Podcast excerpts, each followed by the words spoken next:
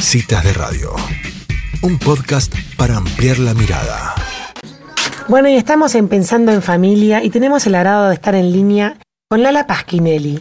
Ella es una artista visual y además es una gran comunicadora. Es la responsable de la cuenta arroba mujeres que nos fueron tapa en Instagram y ha lanzado una campaña llamada Hermana Soltá la Panza, por la cual la convocamos en esta columna para pensarnos un poquito. Bienvenida Lala a Citas de Radio, soy Elisa Peirano, ¿cómo estás?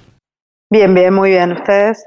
Bueno, bienvenida a este espacio, Lala. La verdad que mm, eh, esta campaña que, lanzaron de Hermana Soltar la Panza nos impactó, nos impactó en las redes. Y queríamos reflexionar justamente eh, en esta columna que se llama Pensando en Familia sobre cómo hacer cuando, cuando el tema de la imagen y la relación con el cuerpo quiera la infancia. Salió un artículo muy interesante en un diario que estuvimos leyendo y, bueno, y preguntarte qué te llevó a, hacer esta campaña y cómo fue la, recepción de, tu comunidad.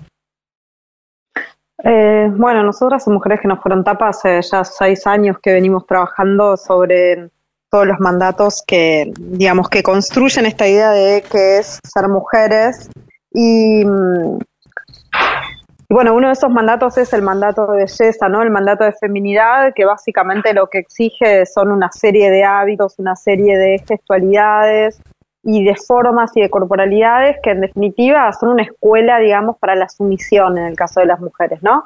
Entonces, bueno, aprovechando que todos los años más o menos para esta misma época arranca mm, este bombardeo por parte de la industria farmacéutica, gimnasios, influencers, eh, centros de estética, cirujanos, etcétera, con esta idea de que, bueno, algo le tenés que hacer a tu cuerpo para llegar al verano, porque si no, eh, tenés que esconderte e invisibilizarte.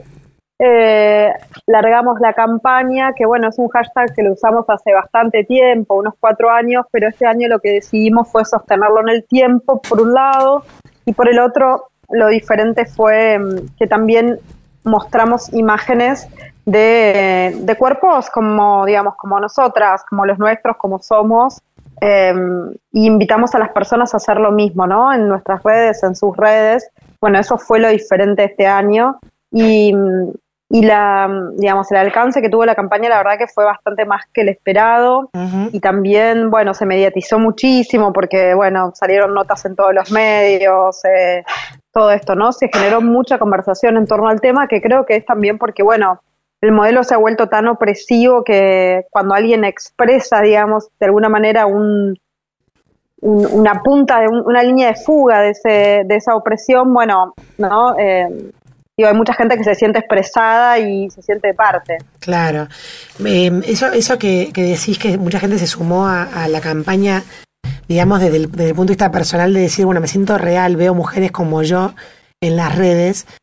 Eh, tiene, también me resuena, ha, habido un par de campañas en algunas marcas, de, por ejemplo, de productos femeninos, que hablaban de mujeres reales o no, de edad, por ejemplo, de, no quiero nombrarlas a todas para no olvidarme, pero ¿ha habido alguna contracampaña cultural de ese tipo? Eh, ¿Ustedes eso lo han, lo han detectado o te parece que es algo que fue esporádico y no se sostuvo? No, a mí no me parece que es superficial, o no solo esporádico, sino mm. superficial. O sea, por un lado, que reales somos todas, eh, no, no, no creo que el tema sea por reales o no reales. Las flacas son reales, las gordas son reales, las de piel oscura, digo, todas somos reales.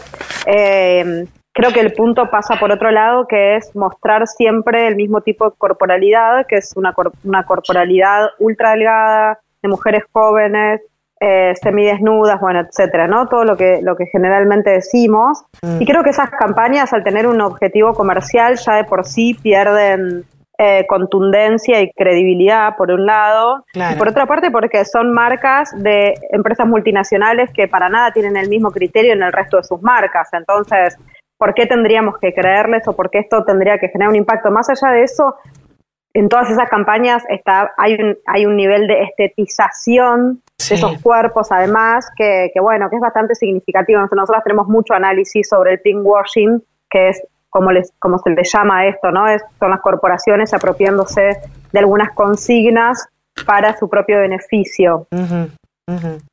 Interesante esto que decís, Lala. ¿Y, te parece que, que, Instagram, como red social que trabaja sobre la imagen, ha venido a influir sobre este tema?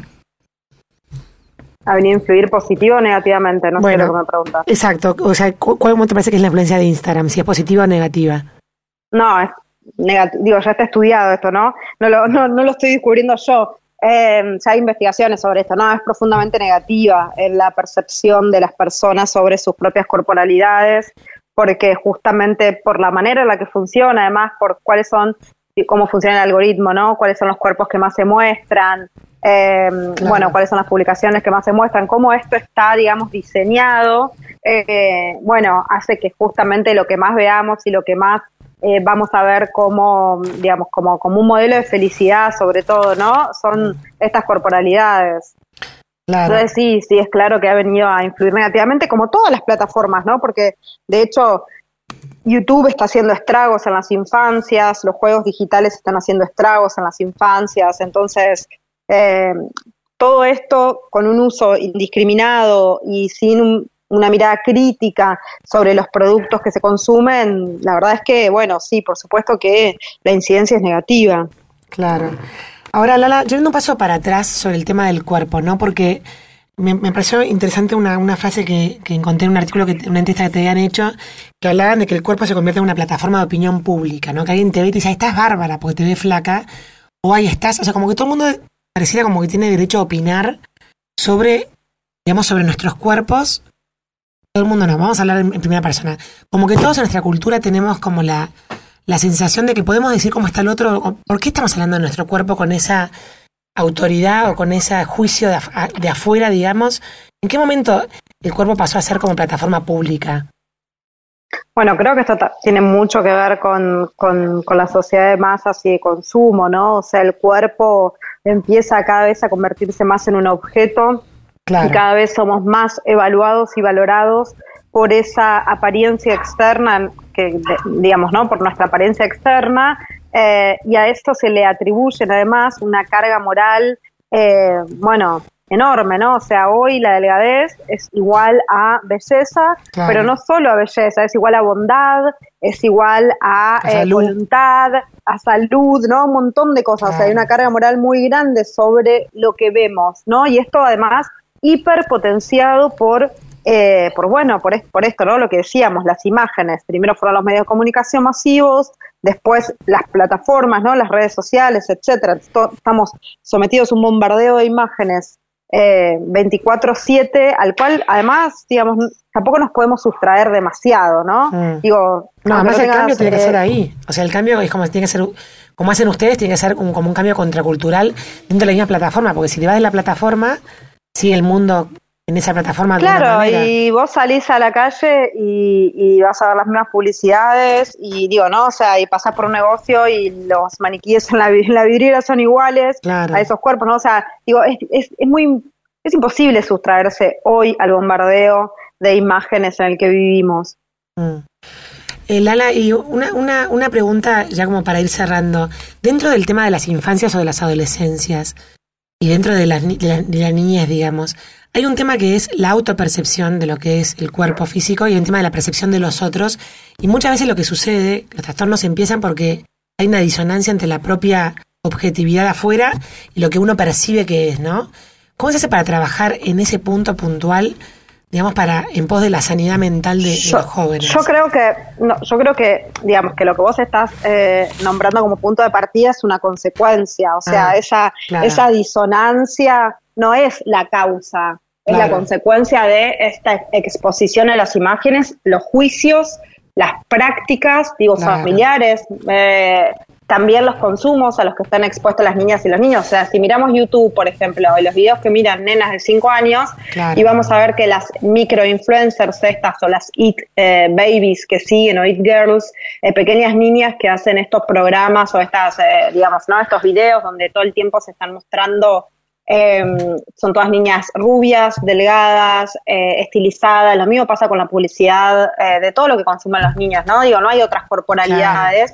Y bueno, y esto lo vamos a ver en la escuela, ¿no? O sea, hay, hay bullying en el jardín de infantes por los cuerpos que no son delgados o por los mm. cuerpos que no tienen las características. Entonces, bueno, eso genera después esta distorsión eh, de la que vos de la que vos hablás, ¿no? Entonces creo que el problema es social y ahí, digamos, hay algo que es muy importante, que nosotros lo hablamos siempre cuando trabajamos así con madres o con gente que está al cuidado de, niños, niñas o niñas, que es em, cuando somos pequeños aprendemos, o sea, aprendemos de todo, no importa lo que vos le digas a tu hija, ¿no? Muchas, muchas mujeres nos dicen, no, porque yo a mi hija le enseño que se acepte como es y que le digo que ella es linda y que tal, ¿no? Y todo esto. Y eso no, no pasa por ahí, la verdad. O sea, honestamente, eh, no es un tema de discurso, no es un tema de lo que vos le puedas decir a tu hija, que además, o sea, digo, hablando de lo linda o de lo de vos también sos linda todo esto, ¿no? Seguimos poniendo el foco en la apariencia, que justamente es un poco lo que vos decías, ¿no? O sea,